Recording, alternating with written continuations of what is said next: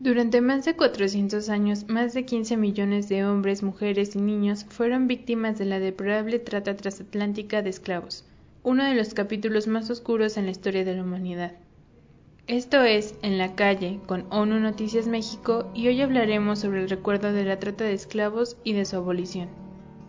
Conmemorando la noche del 22 al 23 de agosto de 1791 en Haití, fecha en que comenzó la rebelión que conduciría a la abolición de la trata transatlántica de esclavos.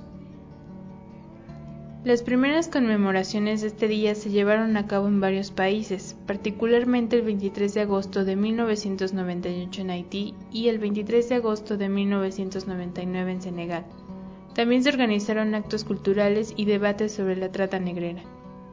Salimos a la calle a preguntarle a la gente qué es lo que sabe sobre el tema.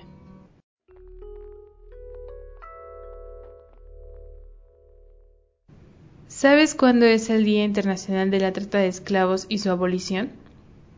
No sé cuándo es el Día Internacional de la Trata de Esclavos y Abolición. El 2 de diciembre es el Día Internacional de la Abolición de la Trata de Esclavos y todo eso. Se celebra el 2 de diciembre a partir del año de 1949.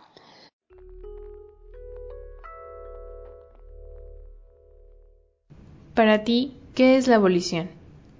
Y para mí la abolición es el anular algo por medio de alguna ley o un decreto, por medio de una disposición legal. Para mí la abolición se trata de que pues hayan acabado con toda esa trata de los de la esclavitud porque pues está mal visto tener no sé esclavos y pues no es no es como que una condición humana para pues para las personas. Ni siquiera para los animales pero pues todavía es peor para las personas. Para mí la abolición es la anulación o extinción de leyes o costumbres que atentan contra los principios éticos y morales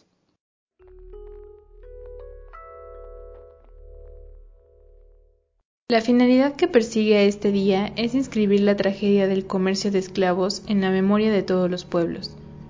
El secretario general de la ONU, Antonio Guterres, señaló en la reunión conmemorativa de la Asamblea General que varios países todavía sufren de patrones económicos y las decisiones que se han puesto en marcha hace mucho tiempo con muchas familias todavía sintiendo el trauma impuesto a sus antepasados. Debemos seguir reconociendo el dolor persistente de este legado, incluso en el momento presente, dijo. Además añadió, sabemos que aunque algunas formas de esclavitud pudieron haber sido abolidas, otras han surgido para destruir nuestro mundo, incluyendo la trata de personas, el trabajo forzado y el esclavizado.